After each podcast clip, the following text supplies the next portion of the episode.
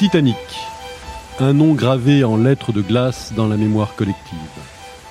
C'était il y a 110 ans, dans la nuit du 14 au 15 avril 1912, le plus grand paquebot du monde heurte un iceberg lors de sa traversée inaugurale entre l'Europe et les États-Unis. Deux heures et vingt minutes plus tard, celui qu'on en avait surnommé l'insubmersible disparaît dans les eaux noires de l'Atlantique Nord. Il entraîne vers la mort près de 1500 passagers et membres d'équipage. Aujourd'hui, les 700 survivants sont tous décédés, mais la mémoire du Titanic continue de se perpétuer. Une mémoire ravivée par la découverte de l'épave en 1985, puis par le film de James Cameron en 1997. Mais au-delà du mythe et des légendes, comment ce paquebot de rêve est-il né? Comment les témoins de l'époque ont-ils vécu la traversée et le naufrage? Et comment les expéditions sur l'épave ont-elles permis d'éclaircir les circonstances du drame? Dans ce premier épisode, retour sur l'origine du Titanic, sa construction, ses emblématiques passagers, son grand départ de Southampton, suivi de ses deux escales à Cherbourg, puis Queenstown. Nous avons pour cela retrouvé les récits de ceux qui étaient à bord. Vous allez entendre des témoignages qui pour certains sont d'authentiques enregistrements audio.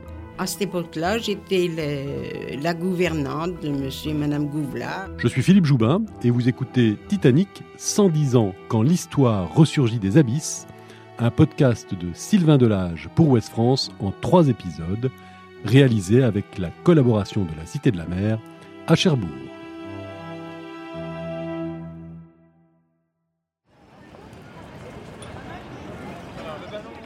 Mercredi 10 avril 1912, 15h40, Cherbourg. Sur le quai de la toute nouvelle gare maritime, c'est l'agitation. Les porteurs s'activent pour décharger des dizaines de malles du train New York Express. La locomotive noire rutilante souffle dans un nuage de vapeur après un long voyage de 6 heures depuis Paris. Les 151 passagers sont impatients de se décourdir les jambes. Ils sont partis de la gare Saint-Lazare à 9h40. Tous ont acheté un billet pour faire la première traversée à bord du Titanic. Le paquebot, dont les journaux parlent depuis des semaines, le plus grand et le plus luxueux de tous les navires transatlantiques. Voilà le fleuron de la prestigieuse compagnie britannique White Star Line. Il a quitté à midi le port de Southampton, dans le sud de l'Angleterre, et il est annoncé à Cherbourg à 17h30. À la sortie des confortables wagons, dignes de ceux de l'Orient Express, on croise quelques-uns des passagers les plus célèbres attendus sur le Titanic. À commencer par le plus fortuné d'entre eux, John Jacob Astor. À 47 ans, cet Américain est un magnat de la finance et de l'immobilier. Son divorce, puis son remariage avec la jeune Madeleine, qui n'a que 18 ans, ont fait jaser la bonne société américaine. En ce mois d'avril, Madeleine est enceinte de 5 mois.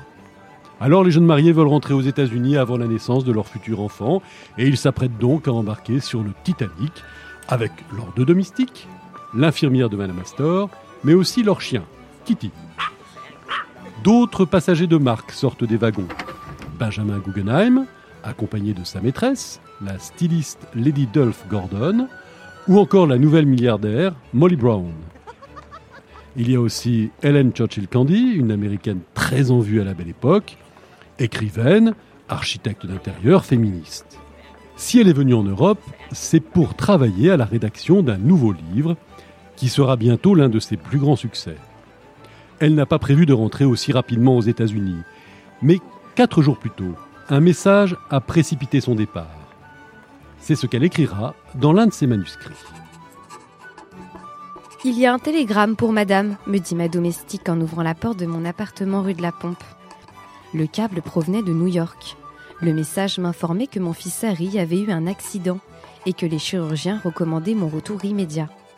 Le télégramme ne dit rien de plus, mais c'est assez pour qu'Hélène Churchill Candy se précipite au comptoir des bureaux maritimes à Paris.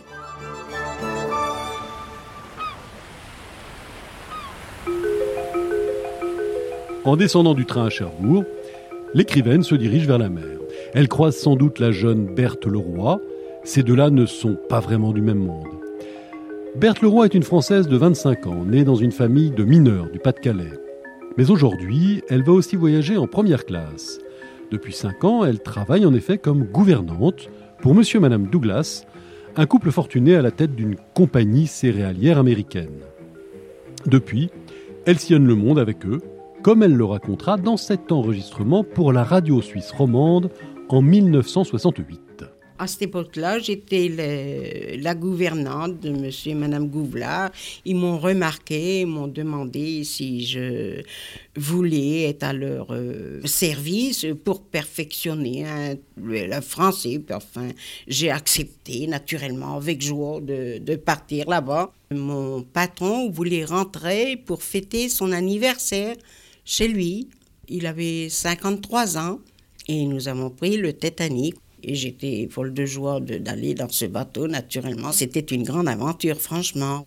C'était quelque chose d'incroyable pour moi. Hein. C'était une vie que je n'étais pas habituée de voir. Sur le port de Cherbourg règne une effervescence assez ordinaire.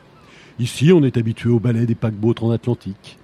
Grâce à sa position stratégique dans la Manche et à ses digues robustes, le port du Cotentin sert d'escale depuis 1890 aux compagnies britanniques et allemandes.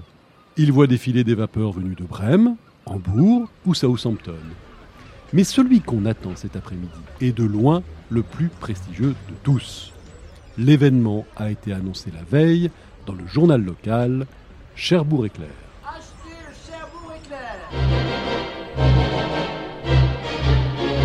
Le plus grand navire du monde, le Titanic, fera son premier voyage demain, emportant de Southampton à New York plus de 3000 personnes, y compris 800 membres d'équipage.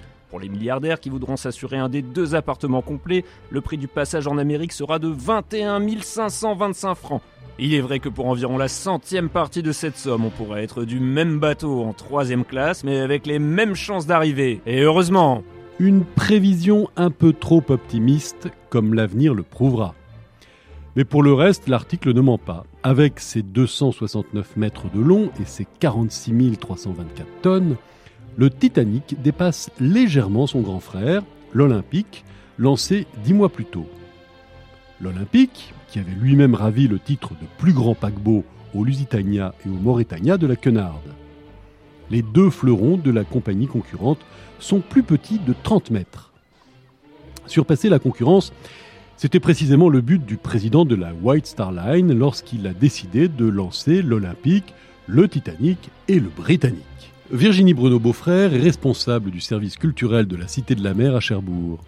Elle revient au micro de Sylvain Delage sur cet acte fondateur.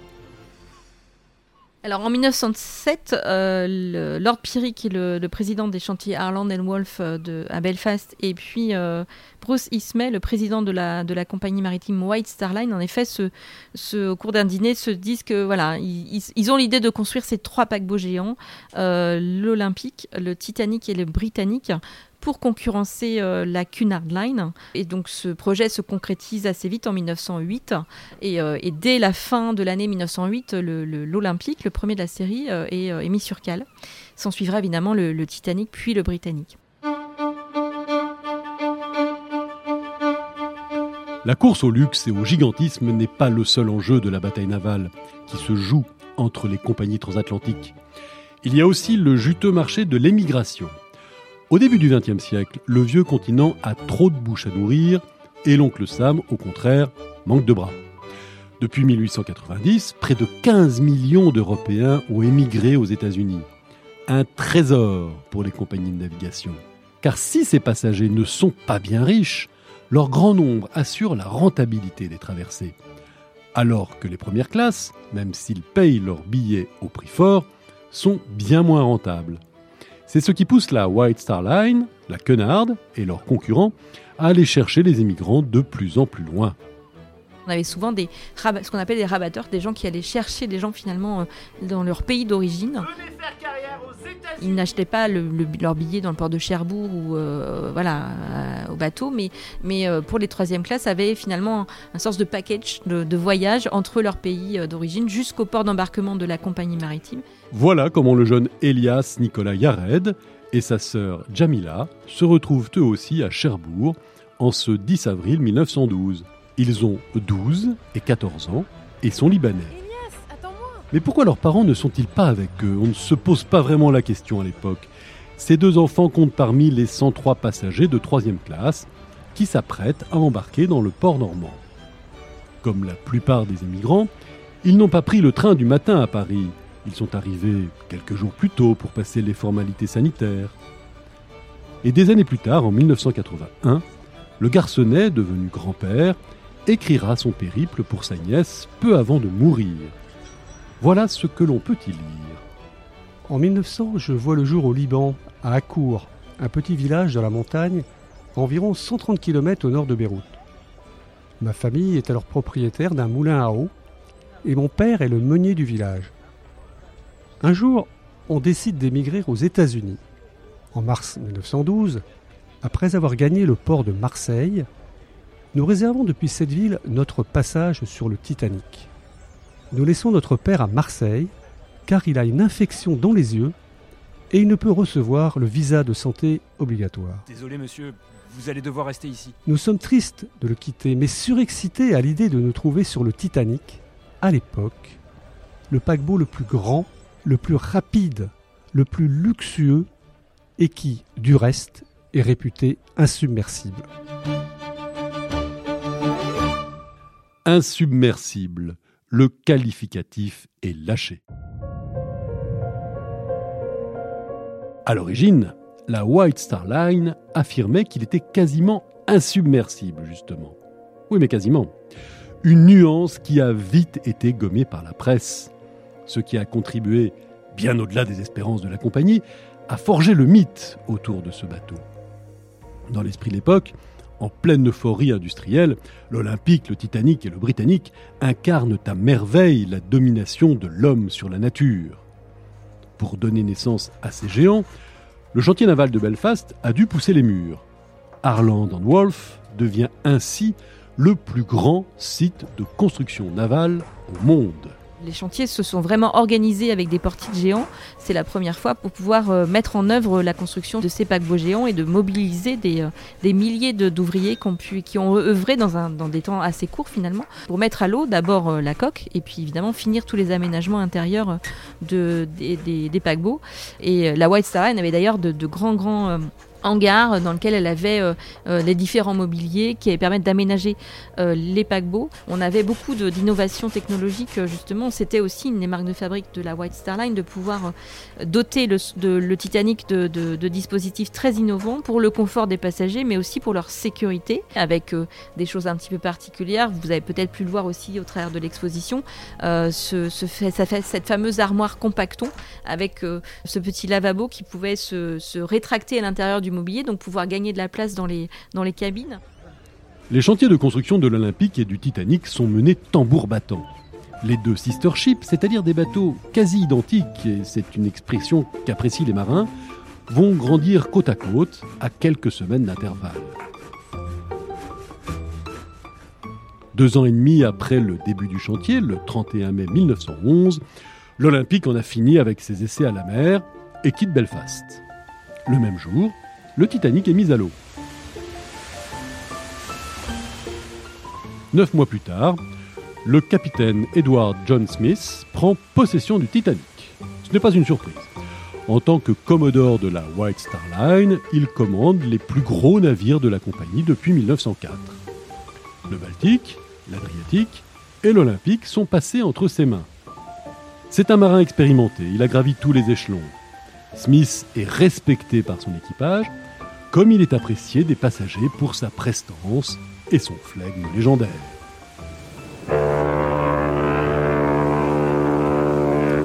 Le 10 avril 1912, à Southampton, avant de rejoindre Cherbourg, c'est donc le grand appareillage pour le Titanic. Dès 6 heures, la majorité des 898 membres d'équipage a embarqué. Officiers, matelots, mécaniciens, chauffeurs, graisseurs, soutiers, stewards, cuisiniers, serveurs. Et parmi eux, il y a 18 Français. La plupart sont des cuisiniers qui sont affectés au restaurant le plus haut de gamme. Il y a aussi un orchestre composé de 8 musiciens. Sa mission sera d'égayer les salons de première classe. À 11h30, les deux trains transportant les passagers en provenance de Londres arrivent à Southampton coup sur coup. Parmi les 183 premières classes, Bruce Ismay. Le président de la White Star Line a tenu à être du premier voyage. Il s'est réservé l'une des plus belles cabines du paquebot appelée Suite du Millionnaire. Un vrai appartement avec une partie extérieure privative. Trois quarts d'heure plus tard, la gigantesque coque est arrachée du quai.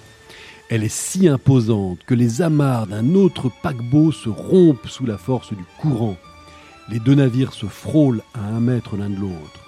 Et le Titanic s'en tire avec une heure de retard sur son horaire.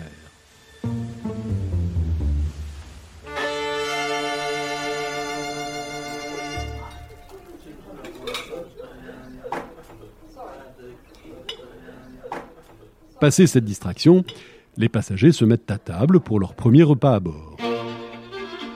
Adolphe Saalfeld est l'un des premiers convives. Ce chimiste de 47 ans, originaire d'Allemagne, est président d'une société spécialisée dans les huiles essentielles en Angleterre. Il cherche à s'implanter aux États-Unis. Dès son arrivée à bord, il commence à poster des cartes postales pour son épouse afin de lui raconter sa traversée. Cet après-midi-là, au beau milieu de la Manche, il écrit. J'avais un sacré appétit pour les déjeuners. Soupe, filet de carlet, côtelettes d'agneau au chou-fleur et pommes de terre sautées, pommes Manhattan et Roquefort, arrosées d'une grande bière Spaten. Jusqu'à présent, voyez-vous, je me porte bien. J'ai ensuite fait une longue promenade sur le pont, puis une sieste jusqu'à 5 heures. Le groupe a joué dans le salon de thé cet après-midi. Et maintenant, je savoure un café au véranda café avec du pain et du beurre. Et dire que je n'aurai pas à payer quoi que ce soit, car toute la restauration est gratuite. À 18h, avec une bonne heure de retard, la fumée noire des cheminées du Titanic commence à poindre derrière les digues du port de Cherbourg. Virginie Bruno Beaufrère, de la Cité de la Mer, nous fait revivre son arrivée dans le port. Il est à peu près 18h30 et franchit cette grande passe de l'Ouest que franchissent tous les paquebots qui arrivent en rade de Cherbourg et qui vient euh, mouiller dans la rade de Cherbourg puisque Cherbourg ne dispose pas encore de port en eau profonde et s'arrête euh, devant le fort central de la grande rade de Cherbourg euh, en attendant évidemment que les petits transbordeurs nomadiques et trafics le rejoignent pour le transbordement des passagers de première, seconde et troisième classe. Les deux transbordeurs qui transportent les passagers viennent se coller à la coque une porte s'ouvre et une passerelle est hissée. Embarquent d'abord les passagers de troisième classe, puis suivent les bagages des premières classes. Ainsi, ces messieurs-dames pourront les trouver dans leur cabine à leur arrivée. Et ils ne sont pas vraiment du genre à voyager léger. Charlotte Cardeza, l'une des plus fortunées à embarquer à Cherbourg, se déplace par exemple avec 14 malles, 4 valises et 3 caisses. Rien que ça pour garnir les cuisines, une grande quantité de spécialités françaises est avalée par le Titanic. Ce n'est pas pour rien qu'il est surnommé le vaisseau de Gargantua par le journal Cherbourg Éclair. Il emporte dans ses soutes plus de 50 tonnes de viande, 7 tonnes de poisson, 40 000 œufs, 10 000 litres de lait, 1500 bouteilles de vin, 8000 cigares et 350 kilos de thé.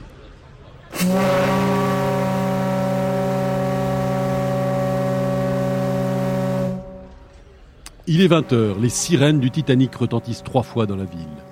Illuminé de tous ses feux, le paquebot s'éclipse et met le cap sur Queenstone, en Irlande. Ce sera sa dernière escale. L'écrivaine américaine Helen Churchill Candy peut enfin découvrir ce paquebot sur lequel elle a réservé un billet à la dernière minute. Elle s'émerveille devant le grand escalier ses sculptures de bois, la somptueuse salle de réception, le grand salon style Louis XV, le fumoir encadré par deux jardins exotiques, le café parisien, la piscine d'eau de mer, les bains turcs, le cours de squash. Tout est décoré avec le plus grand raffinement jusque dans les moindres détails. Mais l'écrivaine n'en dit mot. Dans la bonne société de l'époque, il est de coutume de ne pas se montrer impressionné. Il ne faudrait pas passer pour un nouveau riche. Pour l'heure, les différents restaurants du bord font le plein. Habituellement, le dîner est servi dès 19h. Mais le protocole si cher aux Britanniques a été perturbé par une arrivée du paquebot à Cherbourg plus tard que prévu. Le chimiste Adolphe Saalfeld, qui voyage en première classe, s'en émeut auprès de son épouse dans une nouvelle carte postale qu'il lui écrit juste avant de se coucher. En raison de notre petite mésaventure à Southampton, nous n'avons dîné qu'à 7h30. Le nom de mon ami manager de la White Star à Londres a fait des merveilles. J'ai pu avoir une petite table pour deux rien que pour moi. Je vais maintenant aller me coucher car je suis fatigué. À part une légère vibration, vous ne sauriez pas que vous êtes en mer. Ma cabine est très agréable, eau chaude et froide, un poêle électrique que vous pouvez allumer et éteindre, un joli canapé avec une table ovale devant, et bien sûr, tout est neuf. De son côté, Berthe Leroy, la jeune gouvernante de Monsieur et Madame Douglas, est subjuguée par les fastes du navire et par les installations. La vie était vraiment belle et bonne. Il y avait un tas de choses organisées, balles euh, et un tas de choses, quoi. Oui, c'est ça, des soirées organisées. En tant que gouvernante, naturellement, je n'étais pas mêlée à tout ça, mais j'y participé quelques fois avec mes patrons. Les passagers du troisième ne sont pas non plus à plaindre. Des dortoirs sont réservés aux hommes à l'avant du pont soit celui du septième niveau, et pour le reste, ce ne sont que des cabines de 2 à 6 couchettes, comme celle où le jeune Libanais Elias et sa sœur Jamila vont dormir. Vous l'avez compris, tout a été pensé pour que les différentes classes sociales ne se croisent pas pendant la traversée. Cette première soirée à bord du Titanic s'achève au son des instruments traditionnels pour les émigrants, dans les volutes épaisses du fumoir pour les nantis, ou dans un lit douillet au rythme du léger roulis et du ronronnement des machines. Le lendemain matin, jeudi 11 avril, les côtes irlandaises sont en vue. Le Titanic jette l'ancre à 11h30 à 3 km de la côte. 120 nouveaux passagers embarquent un photographe du journal local en profite pour faire une visite à bord. Il sera le seul à immortaliser le paquebot avec des passagers sur les ponts. Il redescend avec sept personnes montées à Southampton ou Cherbourg. Ceux-là auront la chance de ne pas suivre le Titanic vers son funeste destin. Cette fois, la liste des passagers est au complet. Ils sont 1309 au total, dont plus de la moitié en troisième classe. Avec l'équipage, cette ville flottante transporte 2207 personnes. Une cinquantaine de nationalités différentes sont représentées à bord. Parmi les passagères qui embarquent en Irlande, une dame est particulièrement agitée. Elle rejoint une cabine de seconde classe où se trouve déjà Edwina Truth Mackenzie, une jeune femme de 27 ans qui racontera cette étrange rencontre en 1969. Uh, Quand le bateau a embarqué des passagers à Queenstown, une dame irlandaise du nom de Miss King a rejoint ma cabine. Elle s'est assise sur mon lit. Elle était très perturbée. Elle a dit que le bateau n'atteindrait jamais New York. Jamais. Je lui ai répondu Ne dites pas de telle chose, s'il vous plaît. Mais elle insistait. Elle expliquait qu'elle venait de perdre son porte-monnaie, son rosaire et plein de choses.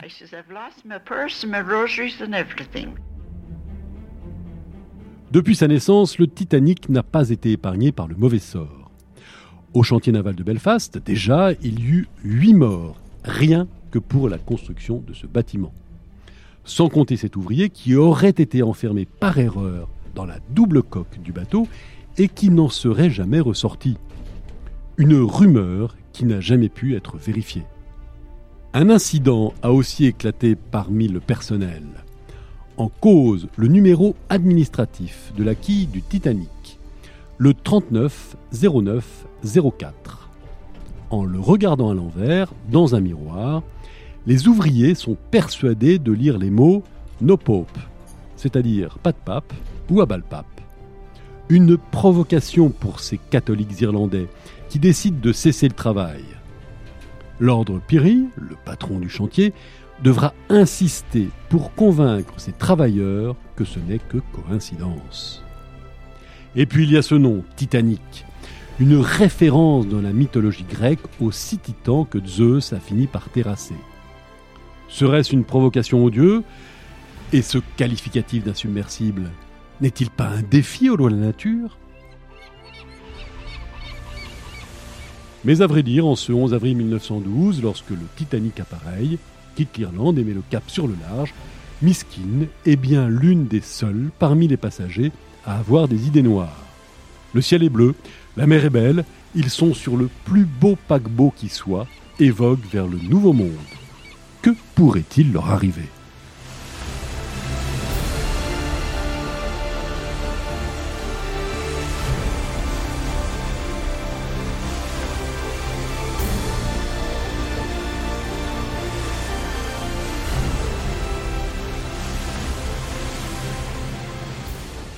C'était Titanic, 110 ans, quand l'histoire ressurgit des abysses.